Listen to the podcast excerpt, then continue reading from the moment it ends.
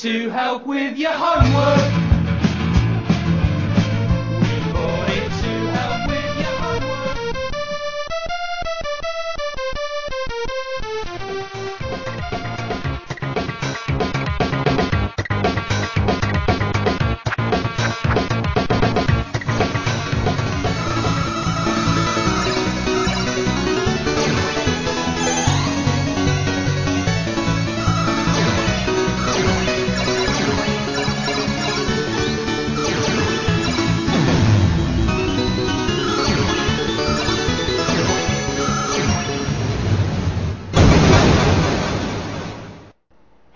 Retrocomputaria, porque velho é o seu PC.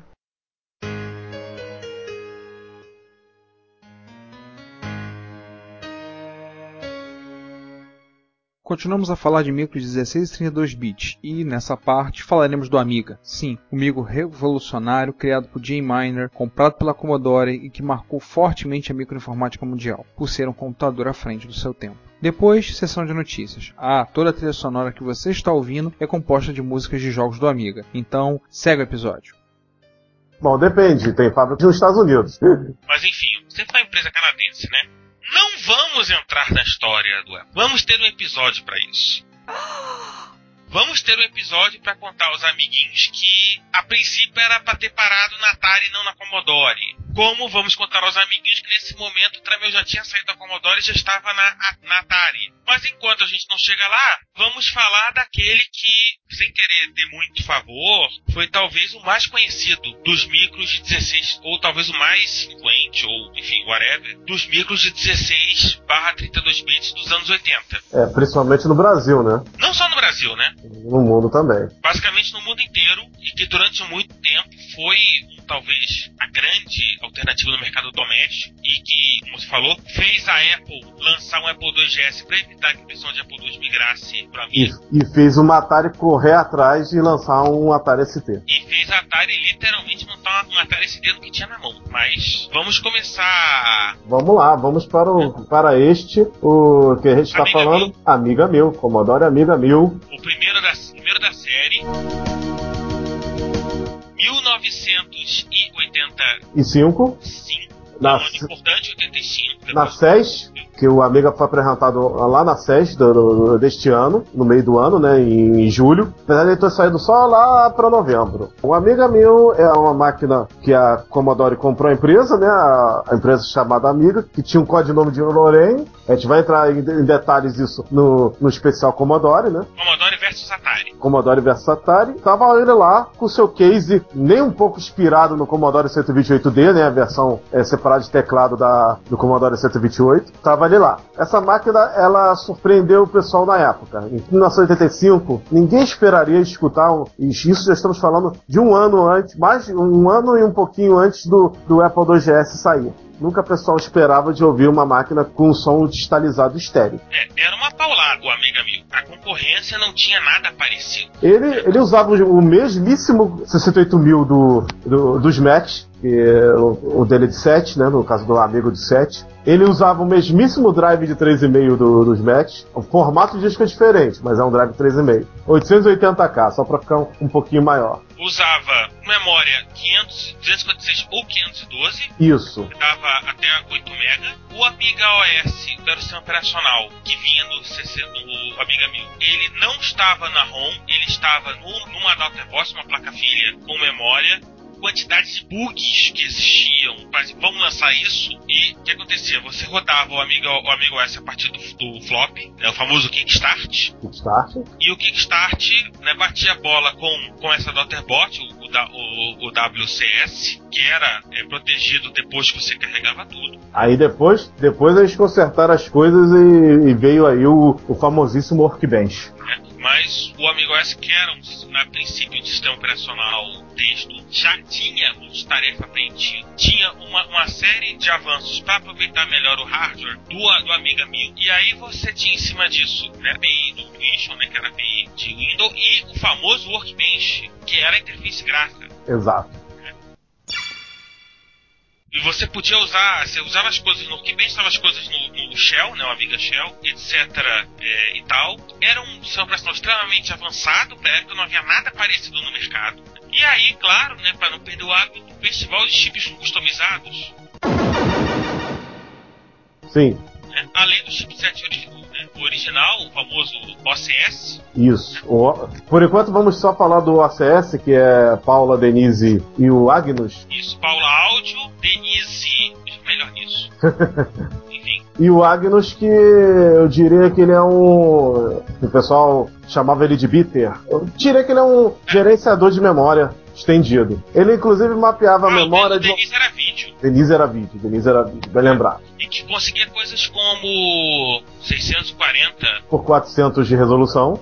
O Amiga Mil já, já começava com 640 640 por 256. Isso. Com Ninguém 4.096 tinha cores. Oh yeah. Com um detalhe de 4.096 cores. Sendo que teve um, tinha um modo do, do Amiga, esse modo era usado exclusivamente para Superimposer, que deixava as 4.096 cores simultâneas. Apesar de, na maioria dos modos normais, usar 32 cores simultâneas da paleta de 4096. Quatro canais de som estéreo, já, já, já falados aqui anteriormente, era um escândalo o som do Amiga, som digital PCM, O flop de 3,5 era um também pouquinho diferente, né? Em termos de formatação. formatação exclusiva, E Amiga Basic. Só que engraçado, essa máquina, apesar de ser tão revolucionária, ela não conquistou o consumidor de cara. O Amiga Mil não foi bem sucedido em vendas. Aí o pessoal fala, por quê? Então, primeiro porque ele- o preço dele ainda não era um preço muito competitivo na época. E o segundo é o fato dos já citados pelo César aqui, bugs que rolaram na apresentação da, da, da SES e que também tinham na máquina do produto final. Eu diria que o Amiga Meu, por ter sido meio lançado às pressas, ele seria um Amiga Beta. Commodore foi burilando, mudou também a forma de venda, né? Voltou a vender nos grandes eh, vendedores de mercado, como vendia o Commodore 64, né? E aí veio o Amiga 500. Isso. No começo de 87, Isso. ela lançou duas máquinas, Amiga 500 e Amiga 2000. O que, que- o que, que a Commodore pensou? Vamos separar nosso público. Quem quer uma workstation de trabalho vai comprar o Amiga 2000. Quem quer uma máquina popular para ser o sucessor do Commodore 64 vai comprar o Amiga 500. O Amiga 2000, externamente, não era muito diferente do, do 1000. É, aquele com teclado separado, mesmíssimo teclado, diga-se por passagem, 1 mega de RAM e, vamos dizer, a mesma configuração do Amiga 1000, com exceção de, de- ter mais slots de expansão. Inclusive alguns slots que podiam até ser colocados para uma, uma placa que, que emula o, o IBM PC. Já o Amiga 500 era o Amiga Gamer. Teclados... Eu não diria gamer, mas era uma amiga para o público doméstico. Com certeza. Entendeu? O preço era mais acessível. Tinha só 512 de RAM, teclado junto, teclado junto do, da CPU, também, também, também vem com drive 3,5 embutido, só que na lateral. Bem, bem dizer, se você olhar para ele, você lembra o Commodore 128. Que era uma coisa até que, de certa maneira, a própria Commodore estava pensando. Isso. Né? Era, Porque não havia um sucessor espiritual dos Commodore 64 e 128. O 500 passou a ser. E nisso o 500 foi muito bem sucedido. com certeza. A, Aí o, a CPU do 500 podia ser atualizada. Sim, assim como a, assim como a Amiga 2000, o Amiga 500 tinha uma trapdoor. Era embaixo do micro. Tinha dois, aliás, são, são, são duas, né? A trapdoor embaixo e, a, e, um- e um slot do lado para, para expansões. Você podia eh, ter, tinha uma gama de periféricos do 500 que do tipo é- era algo semelhante ao que aconteceu no Commodore 64. Você tinha desde, desde simplesmente eh, a, a famosa expansão A501, que de 512 ele ia para 1 mega, como processadores, você podia botar um, um 68020, 68030i, você podia botar mais memória e, e até HDs SCSI. Coisa que no 2000 já era, os 2000 a interface já era de fábrica. E aí, em cima desse grande sucesso, Essas duas máquinas fizeram sucesso nos, nos- nos seus devidos ambientes. O 2000 acabou indo para a linha da videoprodução, da computação gráfica 3D e até da des- desktop publisher, batendo de frente com os Macs. Afinal, em 87 não tinha Mac com o poderio do Amiga.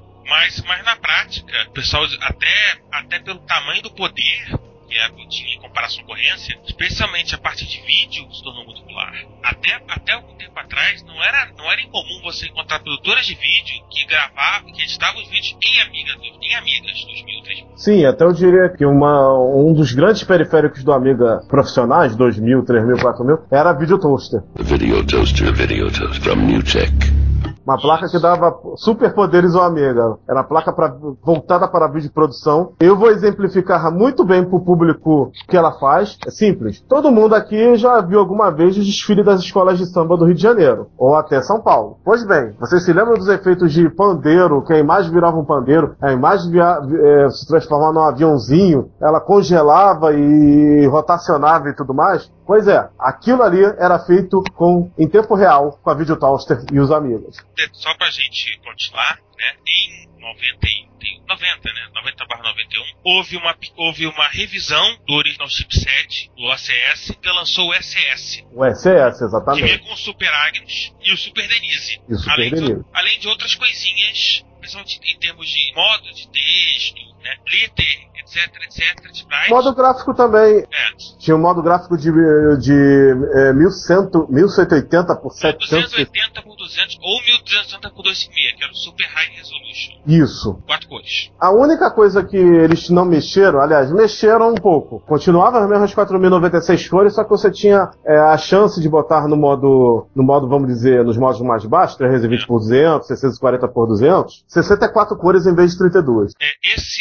o SS apareceu primeiro na Amiga 3000. Isso. Que também mexeu, também mexeu no processador. É, Esse me- é o processador, pa- pulou, pulou com 6030. exatamente. Meia- O 030 de 20, né? 20 MHz. 16 ou 25, né? Dependendo. Mas na prática é só 25, se não sei que é só 16 por aí. Já vinha com 2 MB de memória, vinha com, vinha com processador de ponto flutuante, vinha com uma interface SCSI e um HD. Design dele ficou mais arrojado. Ele perdeu a cara, vamos dizer, de Commodore 128D. Isso, um desenvolvimento, mas o mas 3000 era, o- era o sensor 2000, né? Mudança, é, atualizações no sistema operacional, né? Basicamente no Kickstart, né? Ainda estamos falando do Arcbench já versão 2.0, né? Isso. Como curiosidade, existiu um modelo A3000X que rodava um Unix da própria Commodore. Outro, muito rápido, o A500 Plus, que foi basicamente um flash do Amiga 500. O A500 Plus é uma Amiga 500, já com um chipset SS. Isso, e um Kickstart mais novo, 204. Essa máquina viria a se O que fez transformar. muita gente reclamar, porque não conseguia rodar os jogos. Pois é. E essa máquina viria a se transformar no famigerado para alguns Amiga 600. Isso, origem, do qual, aliás, eu tenho um um Amiga 600. Também houve o Amiga do- 2500, que seria um Amiga 2000 também com SS. Esse é raríssimo, esse saiu pouquíssimas unidades, foi mais, mais eh, em nível de Europa. É, teve 1500 também, os, É. o CDTV, aquela tentativa de videogame, Primeira, né? A linha a Amiga teve duas. é, primeiras videogame, etc. Só que os, o- os usuários de Amiga reclamaram que o SS não era o suficiente termos de salto para a linha Amiga. Ah, e só um detalhe, eles não mexeram na parte sonora, que era exatamente a mesma, né? pra avisar. E houve uma série de problemas no próprio A600 também. É, o A600 ele tem uma grande vantagem em cima do A500. O A600 ele já vem com uma interface de HD é, embutida e DE ainda por cima. O que já era na época, aí estão falando de 1992. Um É, extremamente- 91 para 92, é um exatamente. método extremamente barato ligar o seu HD e tal. Mas enfim, Pois- bem, a reclamação do pessoal era que no CS não foi um salto muito grande. Tudo bem, a Commodore ouviu o pessoal e em 92 lançou a linha. Apelou. apelou e lançou a linha AGA. O e que é. a gente fala apelar, não é uma coisa assim, né? A gente não tá inventando nada. Exato. Primeiro que a maré da guerra já estava começando a, a ficar contra a Commodore nessa época. É, o 92 era, vamos dizer que a luz amarela já ah, começou a acender lá nos escritórios da Commodore. É, E a segunda coisa é que realmente a a Commodore apelou. Por que apelou? Vamos lá. Ela resolveu lançar duas máquinas no mesmo esquema do 500 e do, e do, e do 2000, que foi 1200 e 4000. O 1200 basicamente é, voltou ao, à fórmula do Amiga 500. Todo mundo fala que o 1200 é o Amiga 500 sem bunda. Ai, caramba! Por questões de tecnologia, ele, é, ele é mais fino, mas é o mesmo teclado, ao contrário do Amiga 600, o mesmo teclado profissional do Amiga 500. Mas no mesmo conceito, só que o Amiga 1200 tem processador 68020 nele, além do chipset AGA, que permitia 16 milhões de cores. Na verdade, era um, era um SC020 antes. É. é. havia uma, uma pequena diferença que agora eu não lembro é, de, onde, de, de, qual era, se alguém conseguia ajudar, me lembrar, né? Que é, por favor, né? Ah, agora lembro. Acho que era, é, faltava MMU. MMU. É, é o não, famoso Memory Management Unit, Unidade de Gerenciamento de Memória. Era a parte. Que, cá entre nós, ele era suprido pelo próprio chipset. Isso. É, E aí era mais barato se você jogar uma. Agora eu que peço socorro, você se lembra dos são os chipsets do AGA? Só sei que o AGA, o gerenciador, substitui o Agnus, né? Isso tem o, o Agnus. Não, é o AGA no é, caso. o enfim. a- E o Denise foi substituído pela. Enfim, pede ajuda pros nossos, le- pros nossos ouvintes. né? A gente realmente não lembra, a gente Está ficando velho. muito velho. Pera- Se vocês esperarem, eu abro lá meu 1200 e olho. Enfim, enfim, depois a gente volta pra isso se for o caso. Vamos, Sim. vamos falar de 1200 e 4000? Vamos falar. O 1200 foi um mico que acabou tendo uma, uma sobrevida particularmente na mão dos eh, os Edmoders, etc e tal, que ganhou eh, placas de expansão pra Core PC. O 1200 era tudo que o usuário doméstico queria. A volta do Amiga 500 eh, bombado, em grande estilo. 2 mega 2 MB. de memória, né? Interface HD embutida.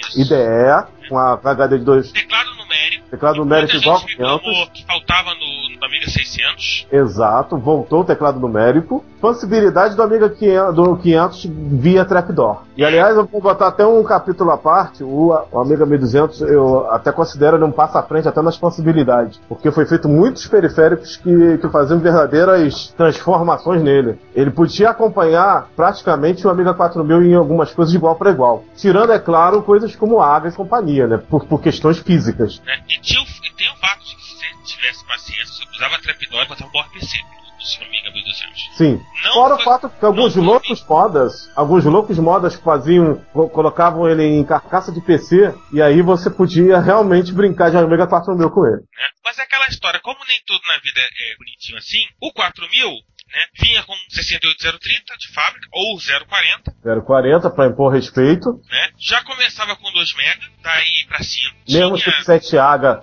já, já falado. As mesmas, mesmas capacidades de expansão do Amiga, do Amiga 2000 e 3000. né, e com os, o expansão dos lotes 3. É o Zorro 3. Foi bom você ter citado no Zorro que a gente esqueceu, que o. Esse que está no 3000. É, saiu do 3000. Era o Zorro 3G 32 bits, né, já era um passo à frente. Inclusive o 3000 ganha sua própria Toaster para acompanhar a- o chipset AGA com mais efeitos ainda. Ele se tornou a Workstation, inclusive ele ganhou uma versão de torre. É, o 3000 e o 4000 também. É um detalhe muito importante. Do, do 4000, o 4000 vinha padrão com IDE, não vinha com SCSI. Exato. O 1200, ambos ambos padronizaram no IDE.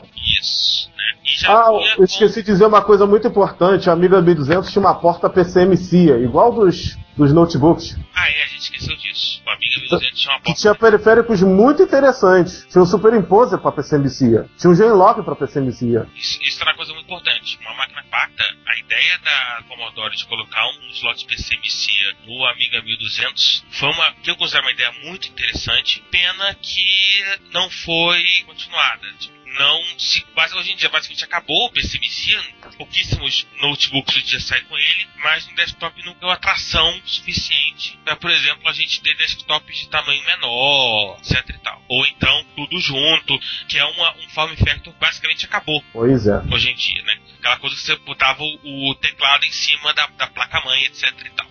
Vale lembrar também, saindo um pouquinho do hardware e indo pro software, que além de muitas coisas, o Amiga, o Amiga é, teve grande influência em software até para outras máquinas. Por exemplo, o Deluxe Paint foi um editor de gráfico que tinha funções que você via muitos anos depois em similares de PC, por exemplo. E vamos dizer que ele seria o avô do Photoshop. Outra coisa também é o Lightwave, o programa de 3D do Amiga, que até hoje existe no PC com, com versões mais modernas. E ainda, é claro, a parte de áudio, formato mod, é, é formato do Amiga, de áudio.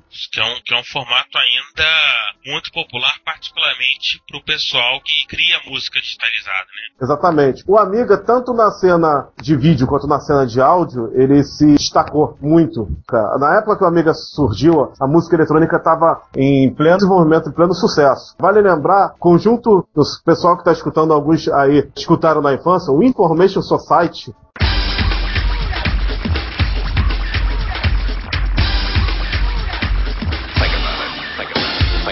usava amigas, aparecia um num clipe, no clipe do Hack, e o líder da banda, Kurt, ele é amiga user até hoje. Ele hoje em dia tá trabalhando na Eidos, trilha sonora, foi trilha sonora do Hitman, do Soul, do Soul River, outros jogos aí mais modernos, e É, sim. ele, e ele começou tem- no Amiga. Você tem uma coleção de, de usuários famosos de Amiga, né? Sim, Entre eles, talvez, entre eles está aqui é, Andy Warhol, que inclusive apareceu no lançamento do Amiga, os primeiros usuários. Outro exemplo, saindo de gente famosa, Babylon 5. Teve a série teve... a primeira temporada e parte da segunda foram renderizadas com o vídeo toaster. E pra terminar duas coisas famosas, três coisas famosas da Amiga. Primeiro símbolo, né, que é a, a, a Boing Ball, né, aquela bolinha vermelha e branca, né, que virou quase praticamente o símbolo do Amiga. Perfeitamente, é. Né. O Guru Meditation, que é quando dava pau, Que é, também virou uma, uma gag do Amiga de, de brincadeira. virou. E, e quando você carregava o Amiga sem, sem a Kickstart, né, que aparecia aquela mãozinha com o clock pra você colocar. Exatamente, aquela simpática mãozinha. Ah, e claro, eu acho que se a gente não citar, o pessoal mata a gente. Muitos jogos tradicionais hoje em dia surgiram no Amiga. Shadow of the Beast da Psygnaus, aliás, a Psygnaus uma empresa que hoje em dia é uma divisão da Sony, né, foi comprada pela Sony, Já algum tempinho. Uma empresa inglesa que fazia jogos como Shadow of the Beast, que é o jogo mais importante deles, o, Ag o Agony também, que é um jogo muito bonito, que surgiram no Amiga. A Factor 5, a empresa alemã, que surgiu com a série Turrican, pois é, trabalhou com jogos da Nintendo e da Sony também, né? Fez, eh, também temos Barra System 17, System 17. Ah, tem o Barra Vento. Tem o Barra Vento. Olha, É, se Zora... você não entendeu a piada, não vamos contar. Por favor, procure e volte, e aí você vai ver porque a gente riu. É, só vou falar uma coisa. Barra Vento, Barra Vento está para o amigo que Zorax está para o MSX, tá? Você não entendeu a piada, que eu digo você, divirta-se. É muito melhor do que a gente, se a gente É. A parte dos jogos eu vou parar por aqui, porque o Amiga tem tantos jogos, mas tantos jogos surgiram nele e que foram portados para outras plataformas, que isso também dá um programa. Eu acho melhor falar na- no Atari versus Commodore, porque vamos dizer que é melhor a gente citar lá. Enfim. Então, vamos pegar nossas malas, porque a a Amiga aqui acabou, essa foi a última geração do Amiga. O resto, Vamos o nós. resto foi só upgrade já, já no estágio é, pós-ESCOM, né? ESCOM e todo um drama que existiu pós-falência da, Da Commodore, 1994. É, por aí vai. Dá pra. Aliás, eu posso falar que é 300 caras. Aliás, eu posso falar que a, a linha, a linha AGA, ela sobreviveu muito depois da falência da Commodore. Isso é um fato interessante, que o computador, do, a linha AGA durou de 92 até mais ou menos 97, 96 e 97. Isso foi pós-Commodore. A, a linha Amiga ainda sobreviveu vários anos sem a empresa mãe, vamos dizer assim. E aí a gente fala, já que falamos de Commodore, E a cena do Amiga, e só pra terminar, a cena do Amiga, assim como do Commodore 64, teve, além dos Estados Unidos, teve muita influência na Europa. A Amiga, junto com o que a gente vai falar daqui a pouco, a Atari ST, ambos na Europa, tiveram muita influência na, lá. Tiveram muito sucesso. Inglaterra, Espanha, a Alemanha, entre, entre a França e vários outros países. aquela história. Já que a gente falou de Commodore, vamos falar de Atari. Já que Atari. falamos de Amiga, vamos falar de Atari ST. Atari ST. Então vamos para agora onde? Agora, não sei lá onde é que Trump trabalhar.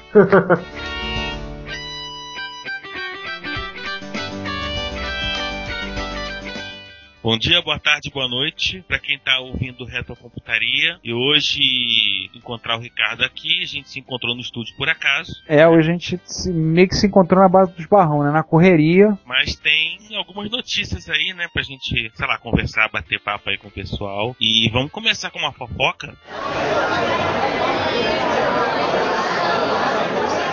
Opa, fofocas são boas. Vamos pegar o tricô. Pega lá o tricô, vamos discutir o Vamos ponto. lá. Amor, me dá o tricô aí. Pronto. Pera aí, Claudio, me vê aquele ponto cruz aí, por favor. Que vamos fazer aqui. que O tricô é bom, você nem sabe. Sir Clive Sinclair, 69 anos, se casou. Sir Clive Sinclair se casou.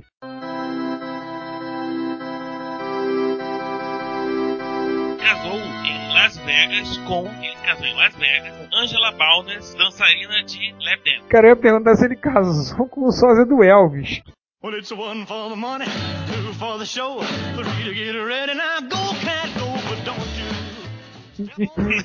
O padre deve ser sósia do Elvis. Bom, é capaz de, de padres e sósia do Elvis. Afinal de contas, é Los Angeles. Las Vegas. Las Vegas, uma música, tem 20 quilos, tudo bem. Mas peraí, ele casou com uma dançarina de lap dance. 36 anos mais nova que ele. Nossa. Ele tem 69, ela tem Nossa. não é o primeiro casamento do Sir Clive Sinclair. Ele foi casado durante 23 anos com Anne Trevor Briscoe. Tem três filhos desse casamento: Belinda, Crispin e Bartholomew. Eles se casaram em 62 e se divorciaram em 85. E esse ano ele foi pro seu segundo casamento com Angela Bowers. Agora uma, agora uma curiosidade, 85 que ele se divorciou, será que isso tem a ver com o início da derrocada da Sinclair Research? Porque dali por diante começou, foi em 86 que a Amstrad comprou a Sinclair, não foi? Ou final de 85, ou foi final de 85, se não me engano. Eu não sei, isso a gente comentou no episódio 2, né? A gente falou isso no episódio 2, mas eu tenho quase certeza que no ano seguinte foi, será que tem alguma influência? É o tipo de coisa que eu acho que nunca vai se saber, só o dia que alguém desencavar essas histórias. E pra quem gosta, né, graças ao pessoal do Register, a gente soube que Lady Sinclair, ex-Angela Balnes, ela teve um Commodore quando era criança. Ela não teve Ah. um CC Spectrum. Tá na hora dele dar um pra ela, né? Pois é, né? Certamente é uma boa oportunidade, né, de introduzir alguém aí no culto do espécie, né? Pois é, né? Mais uma fofoca, mais uma vez, não é fofoca, sim. Outra fofoca? focal da coisa. É. Outra fofoca? É, é mais bem. uma corporativa. Hum, Nolan Bushnell, Nolan Bushnell, o cara que criou, a, que fundou a Atari. do Atari, voltou à Atari né, e voltou como parte do board de diretores. Hum, Muita gente dentro da comunidade Atari acha que é simplesmente um golpe de relações públicas, até porque a Atari SA não, não anda muito bem das pernas. Não, a Atari acho que tem uma praga sobre o nome, né? Porque desde que acabou os videogames e deu a Atari ST foi tateando e aí foi aquelas butinadas como É. o pessoal, o pessoal de área de videogame vai te falar melhor, o Jaguar, o Lynx, e aí foi, foi comprado pela Infogrames, a Infogrames virou depois foi comprado pela Ubisoft, aí a Ubisoft trocou de nome, a Atari pertenceu à Warner. É, a gente vai ter naquele episódio o Atari Commodore que a gente vai ter um É. detalhar mais esse assunto. Mas tem muita história, tem muita coisa. É, acho que tem uma praga sobre o nome Atari. Quem pega, fale, né? E é uma coisa que é também uma maneira de trazer assim, um nome que é importantíssimo pro mercado de videogames de volta e também da computação. Com. Apesar, apesar dele estar muito mais envolvido na mente do público com o videogame, ele também estava na Atari no início dos computadores.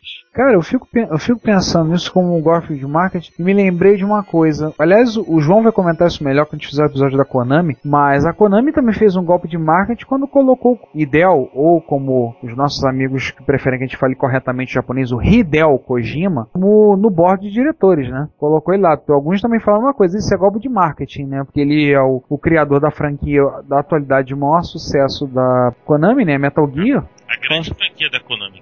Exatamente, é a grande franquia hoje em dia. Né? Pra, Que começou no começou no MSX, claro. MSX. Que afinal, Snake's Revenge e aquele Metal Gear do Nintendo, do Nintendinho, o próprio Kojima virou e disse, né? Porcaria é essa? Treco é esse? Eu não sei disso aí não. Tanto que ele fala claramente, né? O, o Metal Gear Solid 1 do PlayStation é descendente, é sequência direta do Metal Gear 2 Solid Snake do MSX2. Nota de falecimento agora, por favor. Bota aquela musiquinha de nota de falecimento.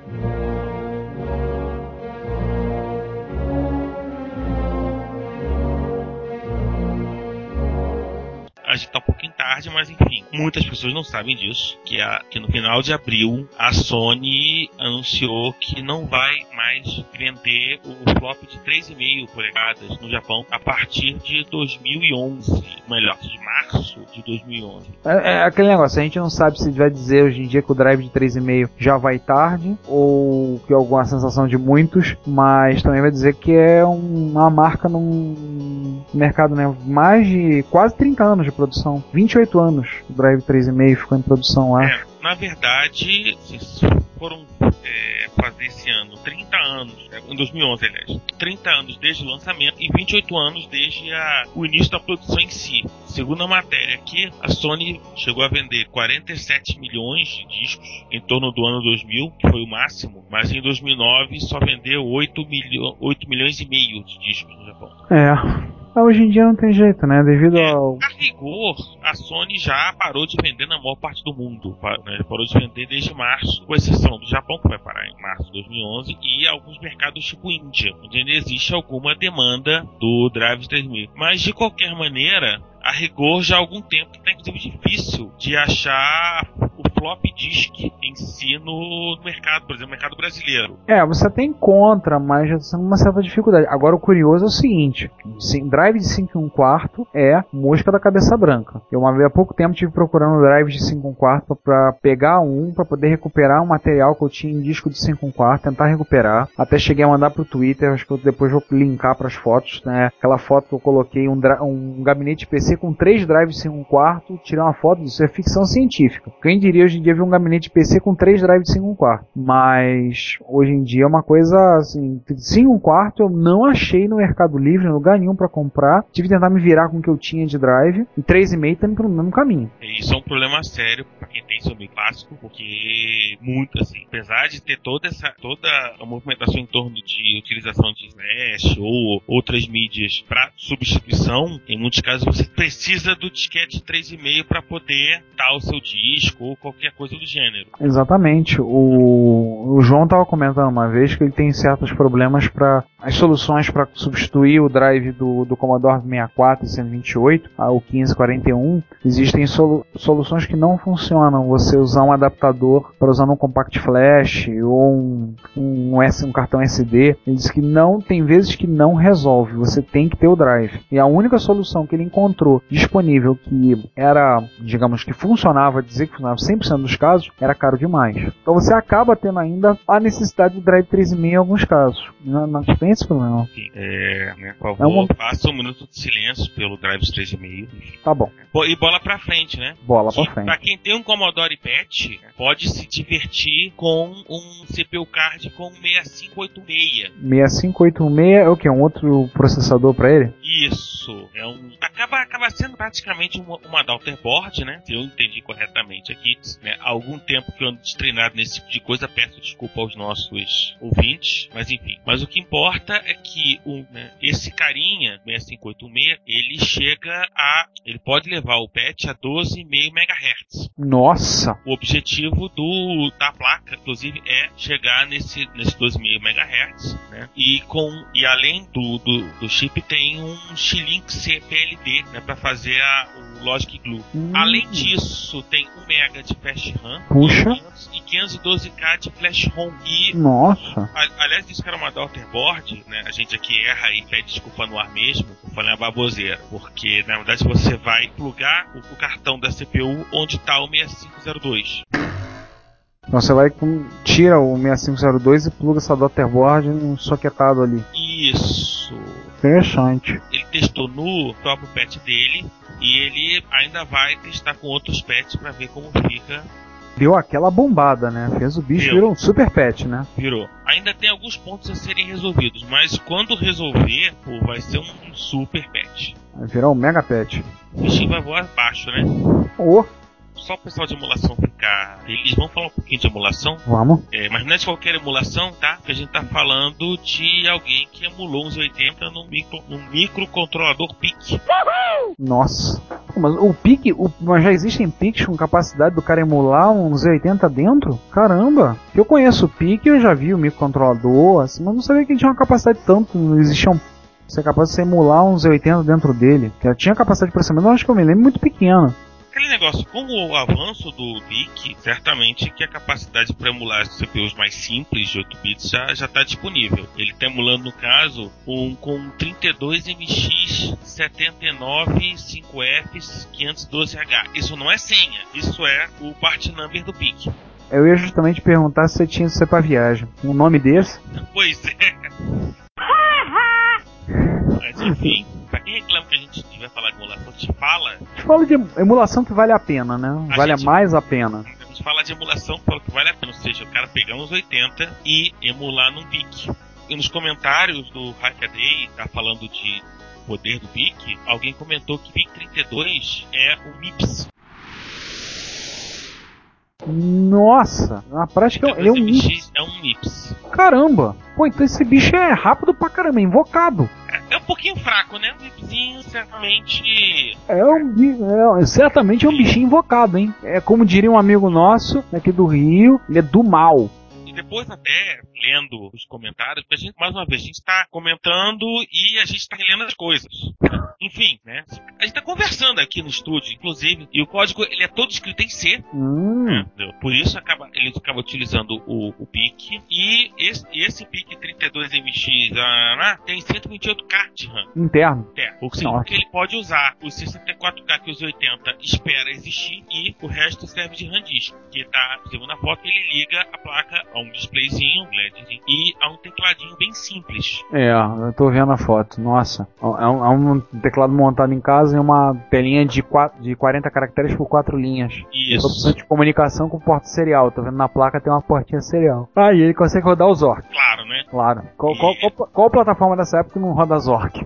pois é. Ele também adicionou 128K de EPROM né? e depois adicionou Flash. Hum. Ah, e mais, 52, regulador de voltagem, trimmer, etc. Resistores. Inclusive espera em algum momento é, liberar o, toda esquemática. Vai Opa. ser divertido. Vai ser divertido, cara. Vai ser bem interessante. Aliás, o Hackaday é um site que vale a pena você olhar, mesmo, mesmo quem curte retrocomputação, quem não curte um tanto assim, mas tem sempre alguma coisa Se interessante. você gosta de retrocomputação, se você gosta de do it yourself, se você gosta de hacks, ou se você simplesmente curte ver as pessoas revirando as coisas de ponta cabeça, o Hackaday é um site que vale a pena você apanhar. Vale a visita diária. É muito legal. Tem muita Assina, coisa. assina no Corrida, em seu leitor de vídeo, whatever você use lá, você tem que é, assinar, porque é site absolutamente sensacional. Qual, aliás, vem né, um hack bacaninha, que é um maluco pegou um Apple IIe que ele comprou por 20 dólares, 20 dólares, mer- mercadinho de, de venda lá, meteu um computador na frente para fazer o processamento, ligou o computador que faz o processamento ao Apple IIe por um USB é, FTDI, né, é, alimenta a 3600 baud, Esse cabo FTDI, ele é o. Ele é tipo, tipo o quê? Porta do cassete, coisa do tipo? eu não lembro de cabeça. Mas enfim, mas o que importa é que ele fez um Twitter display com o Apple IIe, Hum, com as imagens e tudo. Inclusive tem um vídeo no YouTube ah, muito legal. que a gente também vai, vai colocar o, o link em separado do post em si, do, do link principal em si, que vale a pena você ver. E pra gente terminar, Não, terminar não. Termina aí, tá. Tem, não, tem coisa pra contar. Tem, tem umas coisas Ah. pra Também tem, uma, também tem minhas notícias, poxa. Só você que Ah. senta na janela? tá certo. Então, pra terminar então a minha parte, É, as minhas são poucas. né, enquanto o mundo tava vendo, entre outras coisas, Brasil e Costa do Marfim, pela Copa do Mundo, na Inglaterra tava rolando o primeiro Vintage Computer Festival, no famoso Bletchley Park, que é berço de toda a computação inglesa. Sim, no Bletchley Park, onde Alan Turing e outros pesquisadores ingleses começaram a desenvolver o Colossus. Que, aliás, curiosamente, o Colossus, os americanos, os ingleses, desculpa, é, o Colossus, os ingleses negaram a existência dele até há pouco tempo. Oficialmente, eles assumiram há pouco tempo a existência do Colossus. E foi usado para quebra de código dos nazistas durante a Segunda Grande Guerra.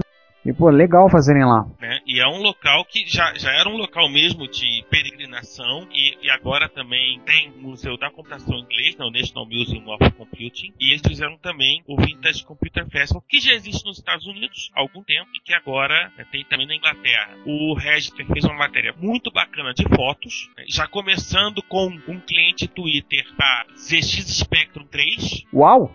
Com 128K e tudo, Eu tô vendo aqui, Welcome to ZX Twitter. que legal! E aí tem, tipo, computadores analógicos, tem moldes de todos os tipos, inclusive muitas com expansão de SD, que é uma coisa que base praticamente tornou-se comum em qualquer plataforma clássica, é um molde de SD. Enfim. Tem uma foto de uma caixa de um Dragon 32. A gente acho que comentamos sobre o Dragon 32 lá no episódio. Isso, no episódio do. E achamos uma foto de um. Pois é, né? Tá? Pra quem gosta, entendeu? E aí tem, tem todo tipo de bizarrice.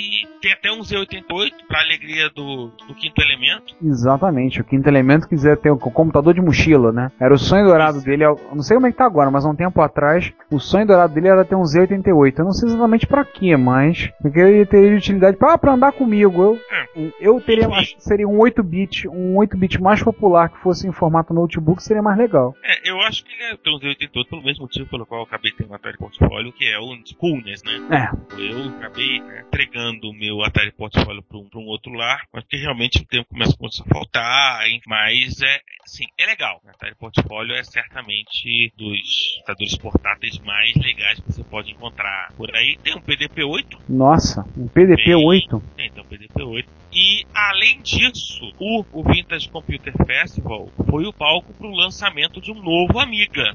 Hum.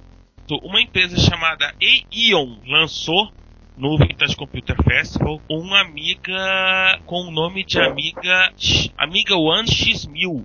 O Amiga One X1000 tem um PowerPC de 1.8 GHz. Tô- acho que a gente chegou a comentar sobre ele, eu acho, um, no episódio 1 ou 2, na sessão de É, notícias. eu acho que dele. chegou a comentar que Por alto, mas não- Por É, alto. a previsão da configuração que viria nele, eu acho. Fala, o que, que ele tem de bom? É, na, verdade, cara- na verdade acabou saindo com um dual core PowerPC, Nossa! né? Um Amiga OS 4 e tem um coprocessador X-Core de 500 MHz. Nossa! O X-Core, qual é o grande negócio do X-Core? Ele permite um processamento paralelo né, muito preciso e é mais ou menos equivalente a 256 cores fracamente acoplados. E pelo menos 8 threads estão disponíveis em qualquer momento do computador, para qualquer Ou seja, explicando pra quem não entende muito o nosso, o nosso papo técnico, é como se você tivesse fosse uma, um- uma máquina que tivesse oito núcleos, né? Oito threads, né? É, na verdade, o, que- o que, o que o X-Core Um thread garante lógico. pelo menos 8 threads estarão disponíveis em qualquer momento para qualquer aplicação. O que para o pessoal de processamento paralelo, para paralelização de programa, etc e tal, renderização, por exemplo, que é um eterno problema, é uma coisa bacaninha. Oi, como? E como? A Ion fala em 1.500, 1.500 libras pro X1000, ou seja, não é uma máquina barata. Pô, 1.500 libras, cara, em, Bra em pra moeda de Brasil, É. bate 3 mil, perto de 3.500 reais ou mais. É, enfim, essa máquina que não, que não vai. Eu acredito que não vai chegar. Se chegar no Brasil, você não vai deixar menos de 7 mil reais. né. Mas tudo bem, tem uma, uma, uma AT Radeon 100, R700, tem 10, repito, 10 portas USB, 4 PC Repress, 2 PC slots e. E, e mais um monte de coisa. Eu tava vendo gigabit de internet, porta SATA, áudio 7.1 e, e- e tudo mais o que fazer. Ah, então tava olhando aqui já uh, o Amigo OS looks terrific, tá excelente, usando e estão portando Firefox e OpenOffice para ele. É, eu, não- se eu não me falha a memória, do Firefox, aliás, do Amigo OS, está praticamente estável. Então, você vai ser uma máquina. Vai ser uma, uma coisa de louco, né?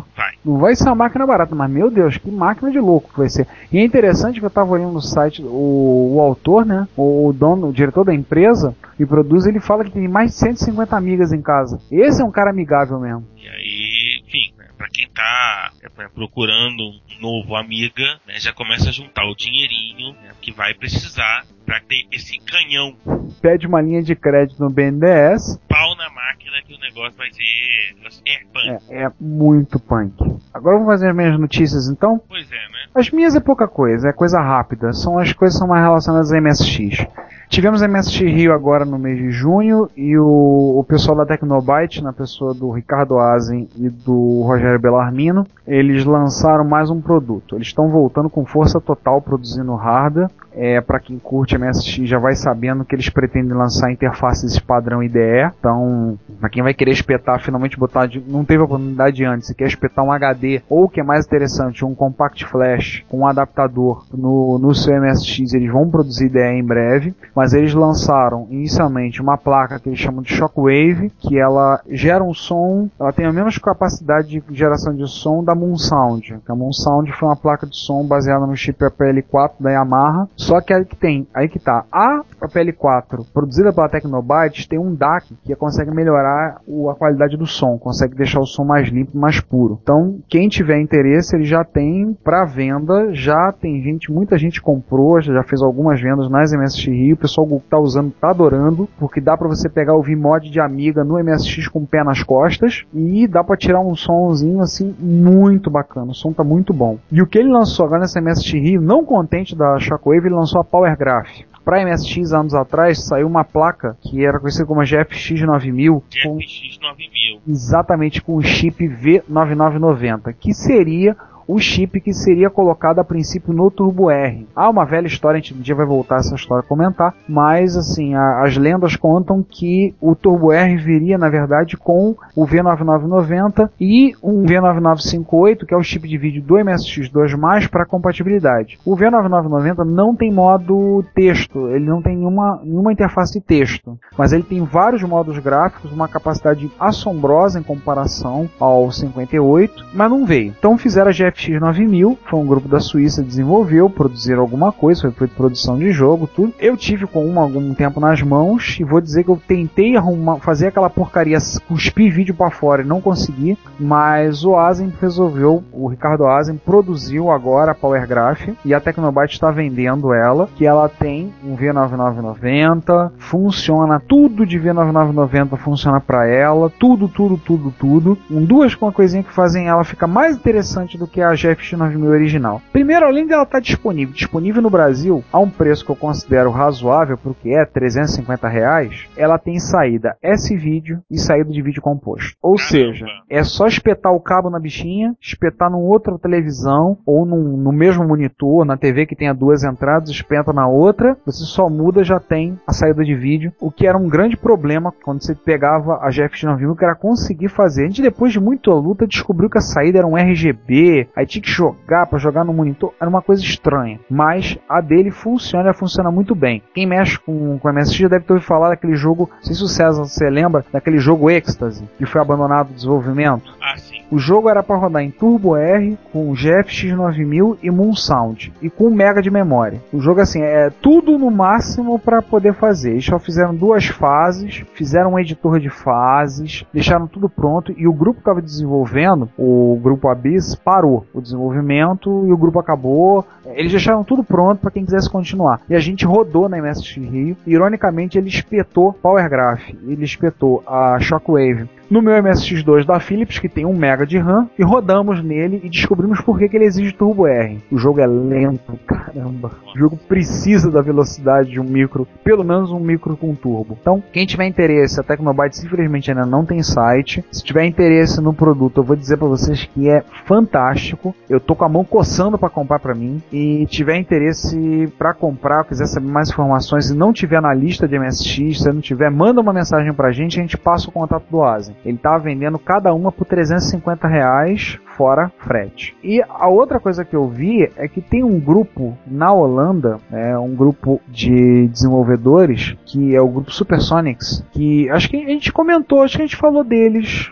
A gente chegou a falar do Frank, César, você lembra? O projeto deles, o Frank. O Frank era basicamente uma placa que eles iam botar um VDP de Master System e fazer um, de forma que você pudesse rodar jogos de Master no MSX. Eu acho que a gente comentou, não tô lembrando. Eles estão anunciando um novo produto que é a Play Sonic, que vai sair para agosto. Então é uma placa com vários conectores, várias expansões que permite várias possibilidades. Características que vem na, vem na danadinha. Um chip de som de áudio e vídeo Sega 315-5246 que você encontra no Master System 2. Um encoder de Power NTSC com mudança via software. Um MOS Technology 6581 ou 8580 isso significa um SID de Commodore Commodore 64 na placa, até 16 MB de memória endereçável, é, vai vir com um chip, um Spartan FPGA que opera 80 MHz, com um conector JTAG, então vai, pode ser programável externamente, esse conteúdo dele.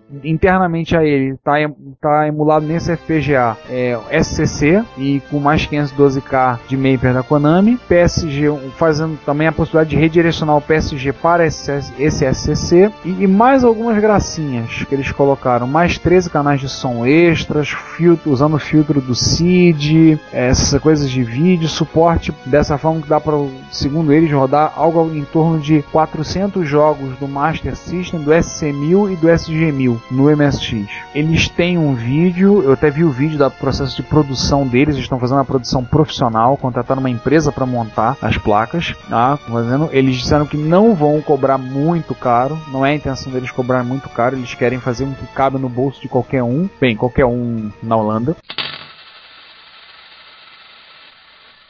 Não quer dizer que vai caber exatamente necessariamente no bolso dos brasileiros, mas é realmente muito interessante. Tanto que gerou um bocado de comentários lá no msx.org. O produto deles parece uma coisa bem interessante, funciona, o Frank funciona. Isso parece que, pelo que eu entendi, essa placa vai ser na verdade uma expansão da capacidade do, do Frank. Mas acrescentando mais essas coisas, bom, os caras botaram um seed dentro da placa. Começa aí, né? Começa a bagunça aí, né? a doideira, né? Os caras metem um seed lá dentro. Então, assim, é, tá bem interessante, então vai abrir mais possibilidades. Então fica aí para quem tiver interesse na, na parte de MSX, na parte de hardware, tem essas novidades. Eu acho que já que a gente citou rapidamente o, o Kojima, vale lembrar que o Metal Gear 2 Solid Snake, que foi traduzido para o inglês já fazem quase 13 anos, saiu agora uma, uma correção para alguns problemas que o, que o jogo teve, que alguns kanjis que não estavam traduzidos, algumas falhas de gráfico que estavam faltando, informação que não estava centralizada, erros no texto, pontuação, algumas coisas foram feitas. Então o programador holandês continuou fazendo certas correções, eles descontinuaram a versão do jogo para disco e só tem agora só deixando a versão para cartucho. Então provavelmente você carrega com o exec ROM ou com load ROM ou qualquer outra ferramenta. Algum bem, ROM da vida. É, se bem que se falar em load ROM agora, se o João ouvir, ele vai virar e lembrar do, de uma pessoa conhecida nossa que fala, não, load ROM não, load ROM não. Mas que seja. Pena, pena que vão né, não chegar até nós, né? É, ele deve, é ele deve estar tá, deve tá comemorando, bebendo, comemorando o aniversário, né? Afinal, quanto hoje é o aniversário do João? Ah, é, estamos do aniversário do João, que é o terceiro host desse podcast. Então já sabem, se vocês quiserem mandar aí ovo, farinha, computadores que ninguém nunca ouviu falar, etc e tal, pro João, sintam-se à vontade. Ele ainda vai comentar isso, talvez comente isso no podcast, mas quem quiser dar uma olhadinha no site da, do grupo MSX, aliás, abram-se os céus, podem tocar aleluia, o site foi atualizado.